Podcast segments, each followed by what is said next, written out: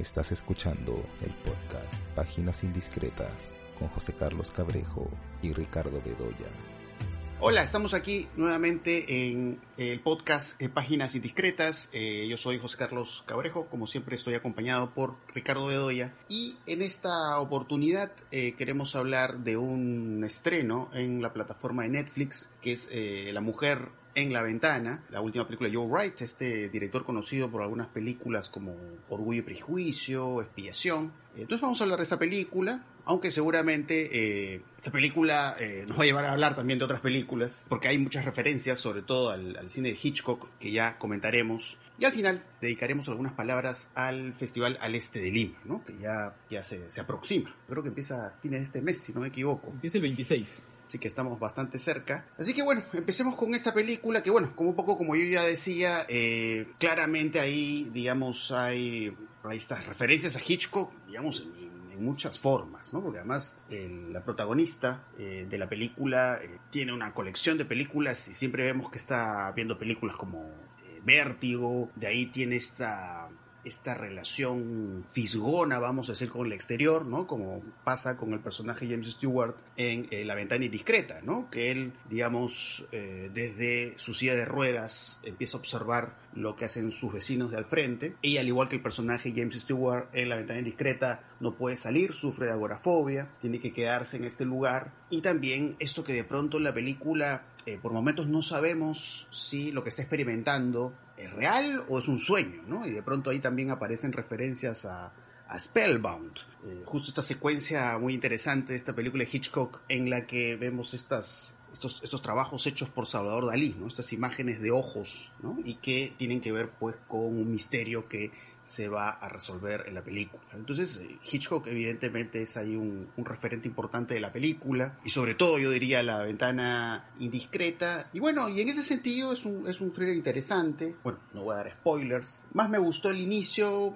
poco lo que ocurre al medio de la película, que bueno, como thriller está bien contado, sí, el final me pareció un poco caricaturesco, también muy de fórmula, se podría decir. Pero bueno, es un, es un, título apreciable, ¿no? Pero bueno, no sé cuáles son tus, tus primeras impresiones de esta película La mujer en la ventana. Sí, pues eh, claro, es una película que está a la sombra de, de Ventana Indiscreta, ¿no? De Ventana Indiscreta porque, claro, tiene la misma situación, digamos, el mismo dispositivo es decir, eh, ¿no? la idea del personaje que tiene un problema que lo obliga a mantenerse en un mismo lugar y que comienza a ponerse en contacto a través de la vista con su entorno. ¿no? Y claro, eh, resulta que de alguna manera ese entorno lo la comienza a invadir y hay una penetración en su espacio. Entonces, claro, esa es la idea de, de, esos dos espacios que se confrontan, ¿no? Y que, claro, digamos, el espacio del frente, el espacio de la ventana, hace las veces de un ecran, ¿no? Y como en el ecran o como en la pantalla del cine pueden pasar muchas cosas, ¿no? Pueden pasar cosas que son ilusorias, pueden pasar cosas que son imaginarias, ¿no? Que incluso, ¿no es cierto?, pueden jugar al efecto de trampantojo, ¿no? De ilusión óptica, ¿no? y la incertidumbre de si lo que estamos viendo es cierto o no es cierto. Y claro, y en la película, eh, claro, la película es un thriller psicológico, ¿no? Y entonces, claro, la dimensión del thriller creo que funciona mejor que la otra dimensión, la, dimensión psicológica que está explicada de una manera un poco literal y a veces un poco didáctica, y exagerada, además, ¿no? Eh, de una manera muy amanerada, digamos, en su puesta en escena, ¿no? con estos, eh, en fin, con estos, este, estos saltos en el tiempo, estas deformaciones ópticas que hay en la, en la imagen, estos encuadres así un poco rebuscados, estos picados y contrapicados, ¿no? Que son muy llamativos. Y entonces la película quiere hacer una especie de, de gala así, de exhibición, ¿no es cierto?, de recursos virtuosos, eh, pero resulta todo un poquito amanerado, la verdad. Eh, sí, los, el trabajo de los colores también, ¿no? Hay mucho trabajo con el azul, el rojo, pero un poco que uno dice poco para qué, ¿no? Sí, sí, sí. Más es como un revestimiento buscado, pero que tiene que ver más con quizás esta preocupación por la forma, pero quizás no, uno no siente que se conecta tanto con, con la necesidad del relato, vamos a decir. Y claro, como tú decías, eh, toda la, digamos, los 20 minutos finales son de, de, receta, ¿no? De recetario. Eh, sobre todo con la aparición, digamos, de cierto personaje que viene a, resolver el asunto, ¿no? Que viene a resolver los misterios. Los misterios. Ahora, es una película, una película curiosa y creo que dice mucho de lo que está pasando en el cine ahora, ¿no? Porque fíjate cómo es una película de con Amy Adams, con, eh, en fin, con, con Gary Oldman, ¿no? este, con Julian Moore. con Julian Moore. Es decir, que tiene actores así muy importantes y que, sin embargo, eh, al parecer no quiso ser estrenada en las salas cuando pudo haber sido estrenada en las salas, incluso antes de la pandemia, ¿no es cierto? Hubo ahí un cierto problema y ahora sale en, en Netflix, ¿no? Y claro, ¿por qué? Porque y son esas películas medias, esas películas que están desapareciendo, creo yo, ¿no? De las salas de cine. Esas películas, eh, digamos, para un público, un público adulto, ¿no? Que, que veía películas, digamos, con seres humanos de por medio, ¿no? Eh, es decir, eh, con personas que si le cae un balazo van a sangrar, digamos, ¿no? Entonces creo que todos ese tipo de películas están como encontrando un lugar en estas plataformas, ¿no? Lo cual nos dice mucho de lo que va a ocurrir en el futuro. Yo creo que las, las salas van a quedar para los grandes espectáculos y se acabó, ¿no? Que ya se hablaba de eso hace mucho tiempo, sino que bueno, la pandemia está, al parecer, nos llevaría a esa situación, digamos, de una manera mucho más nítida. Sí, mucho De- más acelerada, estos- ¿no? mucho más acelerada. Y sí, lo que quería decir es que hay otras, bueno, hay- digamos, hemos hablado algunas cosas relacionadas a Hitchcock, pero eh, hay otras cosas curiosas que también lo relaciono con Hitchcock, que son estos asuntos de los, de los dobles o de la doblez. Sí. ¿no? Que eh, justamente el personaje, la protagonista, tiene con eh, la esposa de este personaje interpretado por Gary Oldman, ¿no? Que de pronto es como que aparece esta otra actriz que toma su apariencia, ¿no? Y ahí viene todo este juego de ilusionismo eh, muy eh, Hitchcockiano. Eh, entonces, eh, digamos, eso quizás es uno de los aspectos que más me ha ¿no? Que digamos, aparte de la referencia obvia, ventana indiscreta, o estos clips que aparecen de películas de Hitchcock, hay, hay otros detalles interesantes, ¿no? En cómo el director busca retornar este mundo hitchcockiano, pues en estos tiempos, ¿no? Estos tiempos de celulares, cámaras en las que se registra todo y ese tipo de cosas. Hay varios elementos, ¿no? Claro, el, eh, el doble, ¿no? La, la figura del doble. Lo que pasa es que, claro, en Hitchcock tiene, el doble siempre tiene una figura mucho más ambigua, ¿no? Porque el personaje eh, del doble en Hitchcock está entre, o sea, son dos personajes, o uno que parece otro, o uno que es el mismo pero simula ser otro, frente a alguien que tiene ante esa posibilidad eh, el mismo, digamos, la misma confusión, ¿no? Que este puede tener eh, James Stewart, digamos, o en fin, o eh, los personajes de Spellbound, ¿no? Ante el mundo del sueño, ¿no? Aquí, aquí claro, la cosa es más Agatha Christie, ¿no? Es decir, es este, es como una especie de, de complot trazado, ¿no? Digamos, o construido, ¿no es cierto?, para aprovechar el estado emocional de la protagonista, ¿no? Y eso hace recordar un poco a ciertas películas del cine negro, más bien, ¿no? Que también está citado en la película, ¿no? Porque vemos un fragmento de Laura, de Preminger, eh, un fragmento que además ella recita, ella va, va repitiendo los diálogos. Y claro, en el cine negro esa idea a veces es muy frecuente, ¿no? Que es el efecto eh, Gaslight, ¿no? La película de George Cukor y la película de Torrell Dickinson, que tuvo una primera versión, claro, la película de Torrell Dickinson, que es el efecto de cómo enloquezco a alguien, ¿no? Cómo eh, aprovecho su fragilidad para crearle una falsa impresión, ¿no? y la creencia en algo que no es cierto, ¿no? Y eso, es, por supuesto, lleva a toda la trama delictiva, ¿no? Además, claro, la idea de la, lo que es interesante aquí es la idea de la familia, ¿no? Esa disfuncionalidad que tiene la familia, ¿no? O que te hace creer, ¿no es cierto? Que es totalmente disfuncional, porque en realidad eh, luego hay como un ajuste, ¿no? Porque la trama ha sido de alguna manera planteada para hacerla caer a ella, ¿no? En fin, estamos creo estamos spoileando, mejor no, no, no vayamos por ese lado, porque no podemos revelar algunas cosas que no, Sí. que no son convenientes. Podemos comentar cosas un poco más, entre comillas, superficiales, vamos a decir, ¿no? Que no Sí, revelen partes importantes del plot. Pero bueno, también está, por supuesto, esta referencia a Jane Russell, ¿no? Esta, la actriz clásica famosa Además- de, de Hollywood. Además la busca, ¿no? que es muy sale importante, ¿no? Russell, sí. Claro, ¿no? El- el- hay un personaje que se llama Jane Russell, busca y, y aparece, ¿no? Hay, hay esa idea, ¿no? Muy interesante de, de diálogo con el eh, Hollywood clásico y a la vez una actualización, ¿no? Digamos, Claro. de cómo este tipo de historia, como una historia como la que podía contar Hitchcock, se, se contaría en la actualidad, ¿no? Porque, bueno, hay, hay este, otro, este otro momento importante, voy a tratar de no detallar mucho, en la que, claro, ella siente justamente que este espacio, el espacio en el que ella vive es, es invadido, que queda un registro de eso, que me hace recordar a unas películas que sí son más, más de las últimas décadas, ¿no? Eh, como esta secuencia en, en Los Highway de David Lynch, no sé si te acuerdas, cuando eh, esta pareja importante de la película les llegan unos, unas citas de VHS que sí, registran su intimidad, ¿no? Y algo de eso también se ve, por ejemplo, en Escondido de Haneke.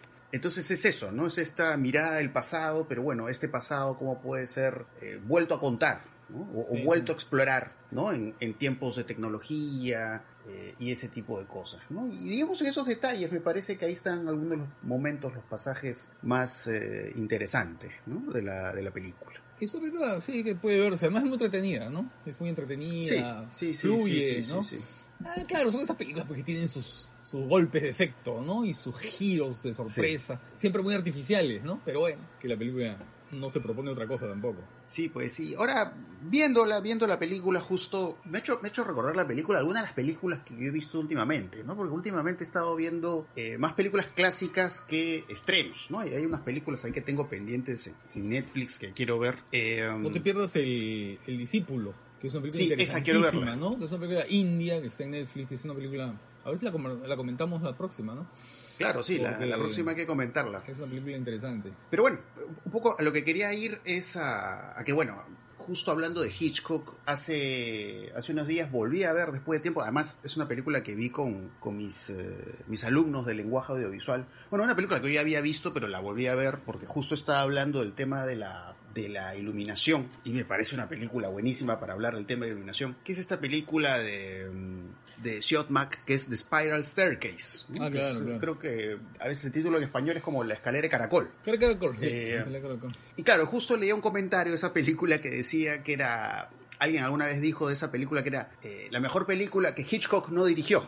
Sí, sí. Porque claro, hay como elementos en, en común. Pero que bueno, ahí hay, digamos, al- algunas de las cosas que sobre todo se ven en el cine Shotman, digamos, en su, su trabajo visual con el cine negro, que son estas sombras muy marcadas. Que bueno, ya específicamente en esa película juega pues con elementos también muy góticos. Y por otro lado, que es una película, bueno, si no la han visto, pues, les recomiendo que la vean, porque es una película pues muy visionaria, ¿no? Digamos, ahí hay elementos que se van a ver en Yalos, en los slashers, y ya están muy desarrollados ahí. Y bueno, es una película de, eh, de RKO, si no me equivoco, donde también está Jack Turner, que justo de él vi hace poco una película que es este de... Bueno, la traducción al español sería El hombre leopardo, ¿no? De Leopard Man. Ah, bueno, claro. Eh. Que también, ¿no? Es una película muy, eh, muy adelantada a su tiempo también con, con respecto a estas ciertas formas de representación que se ven en estos géneros, eh, bueno, que están en el terror, en la frontera con el thriller y ese tipo de cosas, ¿no? Bueno, y ahí Bueno, hay una coincidencia. quería comentar porque- eso, ¿no? Claro. Sí. Y hay una coincidencia porque el director de fotografía de La escalera de Caracol y de las películas de Jack Turner era Nicolás Musuraka, que era, es. ¿no? Eh, que es uno de los grandes maestros del, del claroscuro, del contraste, como John Alton, ¿no? Son los grandes maestros del- de, la fotografía, de, de la fotografía del- de esa época del cine, ¿no? Porque Turner, claro, eh, así como dirigía películas fantásticas, las, eh, la dirigía con un aire de película negra, ¿no? Creaba unos climas formidables, ¿no? Y lo fascinante en, en, en, en Turner, en Jack Turner, en, en Yo caminé con un zombie, en, en La Mujer Pantera, ¿no? En Cat People, en, claro, en El Hombre Leopardo, es, es esos climas, ¿no? Esos climas medios eh, a la vez sórdidos y, y muy enigmáticos, muy misteriosos, ¿no? Con todos estos personajes que hablan susurrando, ¿no? Y que te crean una sensación de miedo sin necesidad de que desde que empieza la película, o sea, sin necesidad de que haya ningún tipo de presencia sobrenatural, ¿no? Eh, Claro. Ya la, la- la- un poco el gesto, la actitud de los personajes, sus incertidumbres, ¿no? La forma en que se van comportando y la forma sobre todo en la que hablan, te crean una sensación como de, de congoja y de, y de, y de temor, ¿no? Es, eh, es un maestro, Jack Turner, ¿no? Es un gran maestro y sus películas todas. A, a- a mí me gusta mucho eh, la película que hizo sobre el demonio, ¿no? Curse of the Demon. Ah, Claro, este, mí me parece Buenísima esa película, Sí, sí, la maldición del demonio, ¿no? Esa película es formidable, ¿no? hay una de las mejores secuencias de la historia del cine en esa película es ese momento en que de pronto el demonio se, se, se, hace presente con el viento. ¿Te acuerdas? Están en una, en una fiesta infantil, en, al aire libre, y de pronto uf, hay un ventarrón, ¿no? Hay un ventarrón que es absolutamente terrorífico. ¿eh? No, Turner es, es, extraordinario, ¿no? Y Siotmak, bueno, Siotmak tiene también eh, películas notables. Los Asesinos es... Es, es película sí, sí, sí, sí, sí. Bueno, son, son esos directores, todo ese periodo de, del cine de Hollywood, todo ese periodo que va, todo el periodo de los años 40 y 50 es un periodo privilegiado, ¿ah? Es una época así en la que se está creando, ¿no? Que se está creando, que está constantemente, cualquier película, la más pequeña, película narrativa, ¿no? Puede tener una trama incluso muy inverosímil o muy banal, pero tú sientes que hay una fascinación por crear formas, ¿no? Por encontrar imágenes distintas, nuevas, por experimentar, ¿no? Que eso es, eso es especialmente interesante, ¿no? Sí, es muy interesante lo que comentabas de Turner, ¿no? Porque claro, es de estos directores que, digamos, su, su valor no está pues en lo explícito, No, más bien en, no, lo, en- claro. en lo sugerido, pero es como te lo sugiere, ¿no? Las sombras ahí dibujadas y los, los ruidos, los susurros, ¿no? Claro, son como estos elementos que, que son suficientes, digamos, para generarte pues una, una inquietud. Quería volver a otro detalle un poco, acá hace una conexión con la película que estábamos comentando al inicio, ¿no? Esta, esta referencia que se hace a, a Spellbound, eh, donde se ven estas, estos como dibujos de ojos, que tengo entendido, eso lo hizo Salvador Dalí. Dalí. es la secuencia que hizo Salvador Dalí, Dalí, sí. Sí. Con la Y, tijera, eh, además, cortando el ojo, ¿no?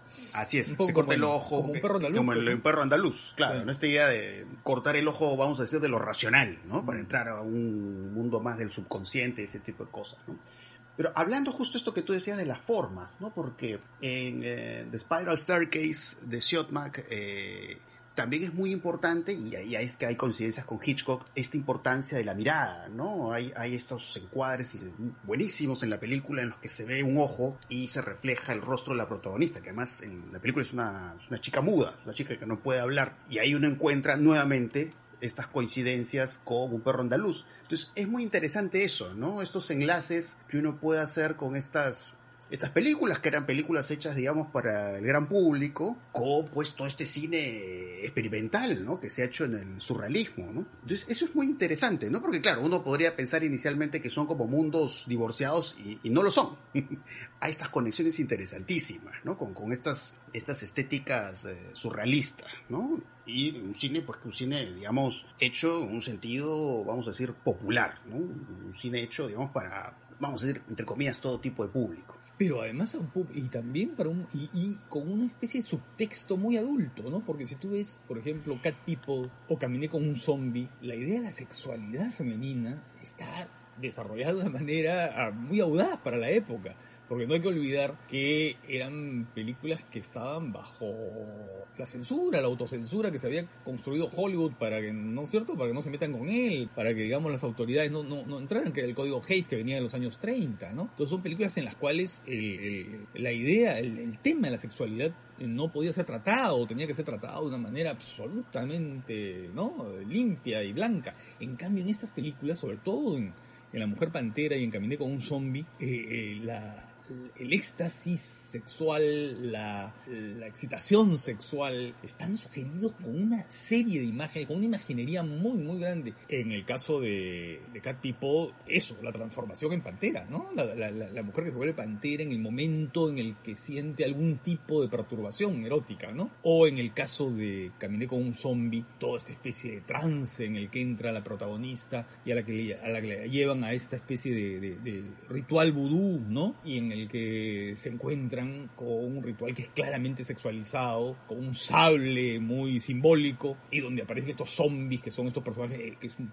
un zombie que es un personaje erecto, enorme, ¿no? Que aparece en medio de la noche en el camino. Hay una dimensión sexual muy, muy, muy interesante, muy clara que Turner desarrolla en esas películas, ¿no? Hay una película que a- Sí. a, mí me parece que es eh, absolutamente notable, que es La maldición de, de los Cat People, ¿no? Eh, Claro, que la que sigue, ¿no? la que sigue, claro, que ya no es dirigida por Turner, ¿no es cierto? Sino que es dirigida por Robert Wise. Absolutamente notable, que es un, con una niña, ¿no? Y tiene una secuencia extraordinaria. En fin, ya mejor no digo porque esas películas son, son fundamentales, ¿ah? Son fundamentales para entender el cine de la época y para entender el género de terror, ¿no? Claro, lo que va a pasar con él después, porque esas películas, las de Turner o esta de Siotmak, son fundamentales para lo que va a pasar con, en particular con algunos géneros. Con algunos géneros, claro. El thriller, con, el thriller, terror, claro, el thriller. Y, y son películas que a pesar del tiempo aún se disfrutan, ¿no? Sí, o sea, sí, yo claro, volví claro. a ver eh, algunas de estas películas y es como, son películas que nunca pierden el encanto, ¿no? Puedes regresar y las disfrutas Mil veces. sin perder nada de, de su gracia. No, y además eh, disfrutas más que cualquiera de las que se hacen ahora. O sea, ¿no? Sí, por supuesto. Porque tiene Sí, una capacidad de- visual, una belleza visual, un blanco y negro tan maravilloso, ¿no? Tiene esa especie de textura que te fascina, ¿no? Y por supuesto las películas pues son buenísimas, ¿no? Por ejemplo, La séptima víctima de, de- de Robson, ¿no? De Robson, una película absolutamente extraordinaria, es de las grandes películas que se han hecho sobre satanismo, ¿no? Hay una fotografía ahí que te magnetiza, ¿no? Te, te, te, sumerge ahí en este ambiente que te quieren crear de misterio y de contacto con lo sobrenatural. Pero eh, sin llegar, como decía, a lo explícito, ¿no? Claro. Entonces eso es, eso es algo extraordinario, ¿no? En, en todas estas películas. Y ahí, muy importante en estas películas eh, de Turner, ¿no es cierto? En eh, El hombre leopardo, La mujer pantera, En caminé con un zombie, La séptima víctima, La maldición de la, de la mujer pantera. Todas esas fue Val Newton, el productor, ¿no? Porque el productor mar- marcó pues ahí un poco también la, ¿no? Y dejó, dejó hacer. Y es el productor de todas estas películas, ¿no? El sello de Val Newton es, es bien importante, ¿no? Es bien interesante todo este asunto de las películas eh, que tenían un perfil medio o un perfil bajo, ¿no? Que es lo que luego, ah, en estas no, no sé si sean serie B propiamente, porque claro, eran películas que tenían ahí a Val Newton, ¿no? Pero en otro caso, por ejemplo, las películas de Edgar Ulmer, eh, que sí son serie B, son películas baratísimas, y otras que también hizo Turner, ¿no? No con Val Newton, sino eh, con otros productores. Uno siente, pues, que están, ¿saben qué? Que están siendo libres eh, a causa de eh, que no tienen que dar cuenta de los gastos y de los costos que tienen que hacer, porque las películas son tan baratas que este, tienen mayor margen de acción, pues, ¿no? Que era- no están maniatados como estaban los, eh, los directores de, de los de las producciones más, más grandes, ¿no? Y eso, eso creo que las, las hace especialmente inventivas, ¿no? Ulmer también es un Así es. cineasta, un cineasta in- apasionante, ¿ah? Claro, en distintos géneros, ¿no? En Eh, ciencia en- ficción, en el cine muchos. negro, tiene esta película es. de Tour que es fundamental. Ah, Eso no, es un pues, título es- clave del claro, cine es la- negro. La, la gran película de Ulmer, ¿no? Pero no otras, ¿ah? Otras eh, son tan buenas como esa, ¿no? En fin, el, el gato negro, en fin, va varias, ¿no? Edgar Ulmer hay que seguirlo así con, con lupa. Ahora, hablando de sexualidad femenina, ¿no? Esto que mencionabas sobre, sobre esas películas de Tornova y la sexualidad femenina, ¿no? Bueno, hay, hay otra película curiosa que he visto hace poco. Bueno, es de una cineasta que yo no exploraba mucho, que, que es un caso un poco raro, ¿no? Porque es, es esta cineasta eh, Doris Wishman, que es, es una cineasta, digamos, conocida por su trabajo en películas de explotación, ¿no? En Claro. películas con este, mujeres desnudas o escenas de sexo y ese tipo de cosas. Que claro, es el tipo de cine que uno imaginaría más hecho por eh, realizadores masculinos. Bueno, porque Sí. ella era mujer. Vi una película que se llama Bad Girls Go to Hell, que es muy curiosa porque, bueno, sí, vamos a encontrar los típicos elementos de una sexploitation, es decir, estos momentos en los que hay como desnudos gratuitos, eh, se acumulan escenas de sexo, pero es muy interesante porque eh, en esta película de Doris Wishman, si no me equivoco, la película que vi debe ser los años 60, si no me equivoco, Mediados de los Eh, 60, ¿no? por ahí, por ahí trabajó Doris Wishman. Eh, en esta película igual hay muchas de estas preocupaciones que hay en la actualidad sobre la situación de la mujer, eh, la violencia que puede sufrir la mujer. Entonces es interesante cómo Doris Wishman plasma esas preocupaciones en esta película, Bad Girls Go to Hell. De hecho que eh, suele pasar con estas películas exploitation, que bueno, de, de repente sí encontramos por ahí problemas de record, este, de repente el paso que encuadra a otro no es tan fluido, pero vemos a, una chica que, eh, digamos, este, aparece un tipo, es una mujer casada, un tipo la, eh, la quiere violar y en medio de la lucha, eh, digamos, ella lo golpea y el tipo muere. La chica va pasando por toda una serie de situaciones y, digamos, va, digamos, desarrollando como toda una serie de situaciones de tensión con otros personajes masculinos y de pronto hay momentos que, bueno, no, no voy a dar muchos detalles, la chica está en una situación en la cual no sabemos si lo que estamos viendo es un sueño o realmente lo está experimentando. Pero claro, hay como esta idea de violencia masculina que, trasciende todo, trasciende lo que el personaje puede estar soñando o lo que el personaje realmente puede estar viviendo. Entonces me parece una rareza, ¿no? Porque no es... Eh, la típica preocupación que uno va, va a encontrar en ese tipo de películas. ¿no? Es una de las cosas más raras que he visto últimamente. Yo recuerdo que, bueno, un par de películas la película. esa, esa, no la he visto, esa, esa película no. Sí, es interesante, es interesante. una película, algo como diario, diario de un campo nudista o algo de eso, me acuerdo. Una película de los 60 también. Yo vi una hace mucho tiempo de ella de que era como una espía, como una superagente, pero que escondía unas armas en, en sus senos. Eran como unos senos gigantes. Mm. y escondí unas armas. Una rareza, ¿no? Una cosa muy, muy bizarra, ¿no? Pero bueno, son estos géneros que usualmente pues son como marginados, eh, no, suelen ser muy tomados en serio, pero uno encuentra ahí cosas realmente muy, muy curiosas. Pero bueno, no sé qué, tú qué has visto últimamente. Bueno, he visto, sí, yo también he visto algunas películas. Vi una maravilla que es Charulata, que está en en la plataforma Movie, ¿no? Charulata de Satyajit Ray, que es, ah, una de las obras maestras de Ray. Em, tal vez no llega al nivel de La Casa de Música, que es mi película favorita de Ray junto con la trilogía, ¿no? De Apu, pero es, formidable, ¿no? Es una película del año 64, que es la historia de un triángulo amoroso, ¿no? De un triángulo que se va construyendo conforme avanza la película, así con en un ritmo muy de observación, ¿no? De, observación y es una maravilla la película. Y luego vi Pirosmani, que también está en la, en la plataforma de Movie, que es una película georgiana, ¿no?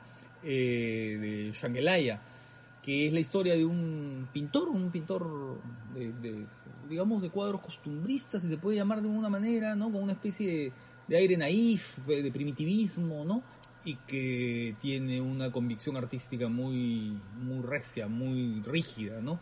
Que no quiere comercializar sus obras, ¿no? Porque siente que el, arte es otra cosa. Que de alguna manera se, en eso se vincula con, con la película de Netflix que te hablaba, ¿no? Eh, con, el, con el discípulo, ¿no? Que también es una historia entre el ser fiel a tu arte o el comercializarlo, ¿no?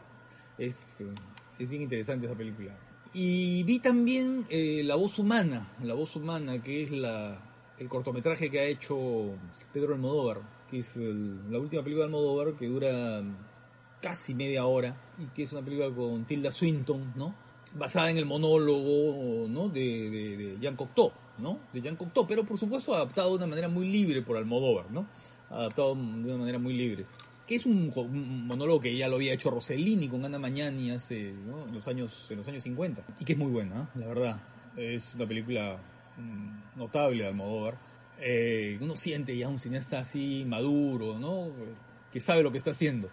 Y que hace la película como una representación no es eh, la historia pues claro es no es cierto la mujer que está viviendo el luto no por la por, por la porque ha sido, porque su, pareja se ha ido. Y entonces, claro, hay una conversación telefónica con él, ¿no? Pero pasan otras cosas. Pero la película está eh, trabajada eh, como en un set, ¿no? Y la casa está, está construida en un set. Y entonces nosotros vemos que es una casa sin techos, por donde la cámara va moviéndose o hace picados, ¿no? Y entonces, claro, la idea de la representación, la idea de la pasión como representación, de la pasión teatralizada, de esa idea tan melodramática del amor que se desgarra, ¿no?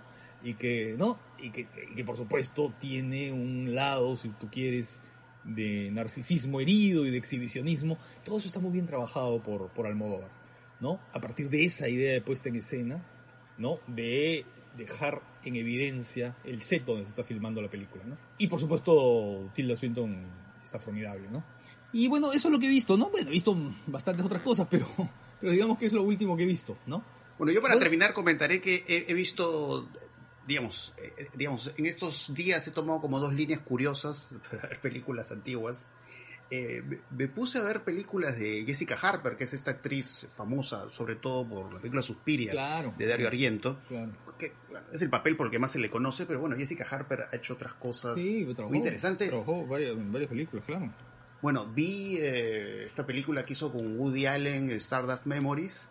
Bueno, así como Interiores, que es como la película bermaniana de Woody Allen, esta es su película felinesca, Stardust Memories, ¿no? Sí, sí. Digamos, Al ocho y medio. Mm. toda este, esta fotografía muy en la línea de ocho y medio. El Y comienzo, el esta- comienzo que lo repite, ¿no? Sí, sí, Sí. sí, sí, es casi un calco, ¿no? Del inicio de, de ocho y medio. Y bueno, toda esta preocupación que hay, que hay en buena parte del, del cine Woody Allen, de digamos, la relación con la pantalla, o la frontera entre lo, lo real y lo ficcional. Vi otra película ya más caleta de ella que es Insart. Claro, Es de John Byron. 70. Esa es la que te iba a decir, Sí, que, sí, sí. vea, que es sobre el rodaje este, sobre la filmación. Claro, es interesantísima. Que también es Claro. una metaficción, es, un, es el claro, cine sobre el cine, son pues estas películas eh, pornográficas, ¿no? Claro. Y, y se van creando estas relaciones de, de atracción y rechazo entre el personaje de Jessica Harper y este otro actor famoso, famoso creo que es Dreyfus, me parece. Sí, Richard Eh, claro. Hay una película interesantísima con ella que se llama eh, Peniques del Cielo, de Herbert Ross. Que es un musical, es un musical con Christopher Walken. Y que es un musical notable, ¿ah? Notable. Y es una película que fue un. Parece que fue un fracaso internacional y se vio poquísimo, ¿no? Pero es una película realmente, realmente buena. Sí, esa no la he visto. Ah, Qué bueno que me lo comentas. Y bueno, y volví a ver, porque eh, esta película que, que finalmente voy a comentar de ella, eh, es una película en realidad que yo eh, a lo largo de mi vida la he visto en varias oportunidades y, y cada vez que la veo la disfruto mucho, Ah, sí, que es no El Fantasma del Paraíso El de- Paraíso, claro. de, de Brian De Palma. Que curiosamente Brian De Palma se podría decir que es más conocido por otros títulos, ¿no? Por Carrie o por Cara Cortada. Pero la verdad, Fantasma del Paraíso a mí me encanta, ¿no? Siempre que la vuelvo a ver, Muy gracioso, muy disfruto mucho Mm. y me encanta toda esta estética como de cartoon, Sí. la banda sonora que es increíble. Y bueno, y la- presencia de ella, por supuesto, ¿no? Esta presencia así como angelical y además canta Jessica Harper, tiene una, una voz eh, muy linda. Y además como una película muy, de alguna manera como adelantada a su tiempo, ¿no? Porque algo de la estética de Rocky Horror Picture Show ya está ahí en El Fantasma del Paraíso. Eh, Sí, es una película, yo creo Rocky Horror Picture Show es una película que está pensando en ella, ¿no? Está, está, está Sí, refiriéndose sí. a ella, ¿no? sí, Bueno, eh, De Palma en esa época era inter- bueno, sigue siendo, yo creo que De Palma sigue siendo interesante, ¿no? Lo que pasa es que, claro, cada vez hace menos cine, le resulta más difícil hacer cine, ¿no? Son esos directores que Hollywood expulsó, ¿no? Que Hollywood, eh, que, que- que ro- que rompieron con Hollywood, ¿no? Que, eh, de estos directores de, de esa generación, ¿no? Porque De Palma es de la generación de Scorsese, es de los de Movie Brats, ¿no? Eh, de los Claro. cachorros del cine, ¿no? De la, de la generación de Coppola, de Scorsese, de Spielberg, de Lucas, ¿no? Pero, Sí, pues sí, ya- pero se fue, sí, ¿no? es curioso, ¿no? Vive en Europa, Sí, pues, pues. ¿no? Vive en Francia, creo. Sí, sí, sí. Sí, ya. Eh, pero sí, siempre es, es- bueno, siempre es una maravilla volver a De Palma, ¿no? Porque es sí, toda la forma de conceptualizar, por ejemplo, los movimientos de cámara, sí, sí. por supuesto el uso de la música y también cómo trabaja el asunto de los colores, ¿no? Y sobre todo, claro, el Fantasma del Paraíso, pues eso es muy, muy importante, ¿no? Claro. Así que bueno, siempre es un placer. eh, es, es un, es, un, es un cineasta que siempre da gusto, ¿no? Volver a ver sus, sus películas. Claro, y sobre todo las primeras, ¿no? Sisters es, Sí. es delirante interesantísima. Y luego eh, Blowout, ¿no? La película que hizo contra Volta, El sonido de la muerte. Yo, yo diría que es de las mejores, ¿ah? Si no la mejor, o sea, de las mejores. Con Vestida para Matar, ¿no? Que también es una película absolutamente demente, ¿no? O sea, Sí, ¿no? sí, es sí. totalmente. eh, Blowout es, eh, es de lo mejor, ¿no? La película esta que hizo. Claro, que es una mezcla de, de ventana indiscreta de Hitchcock con Antonioni, ¿no? Con, con Blow Up, Sí. ¿no? Entonces hay una mezcla un poco extraña y apasionante, ¿no? Y, y con una dimensión política también de por medio, ¿no? Bueno, y hablemos de Al Este, Sí. ¿no? Hablemos de Al Este que Sí, empieza. al este. Sí, eh, bueno, yo sé que tú has visto por lo menos algunas, ¿no? Creo que hay una que otra, me parece, que se ha visto en el Festival de Berlín, que tú, tú pudiste Mm, Sí, he participar en el festival. en el festival, Pero a ver, a ver, pero a ver también- cuenta qué, qué, qué hay, qué A has ver. visto y qué es lo recomendable. A ver, a ver, a ver, no he visto tanto tampoco, ¿ah? He visto algunas, ¿no? Pero en la competencia, por ejemplo, creo que hay tres películas que, hasta cuatro, ¿no?